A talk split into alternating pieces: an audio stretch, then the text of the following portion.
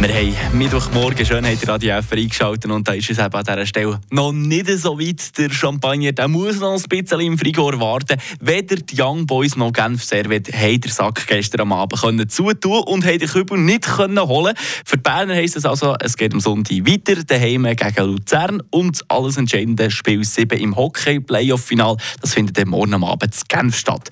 Wenn der Genf tatsächlich gleich noch Meister werden dann würde das bedeuten, dass es ein Team Team weniger gibt im Nie-Schweizer Meisterclub. Gucken wir darum schnell an dieser Stelle heute, wer das da noch dabei ist unter den Unkrönten. Es sind nämlich nicht nur wir Freiburger die, die den Kessel noch nie holen konnten.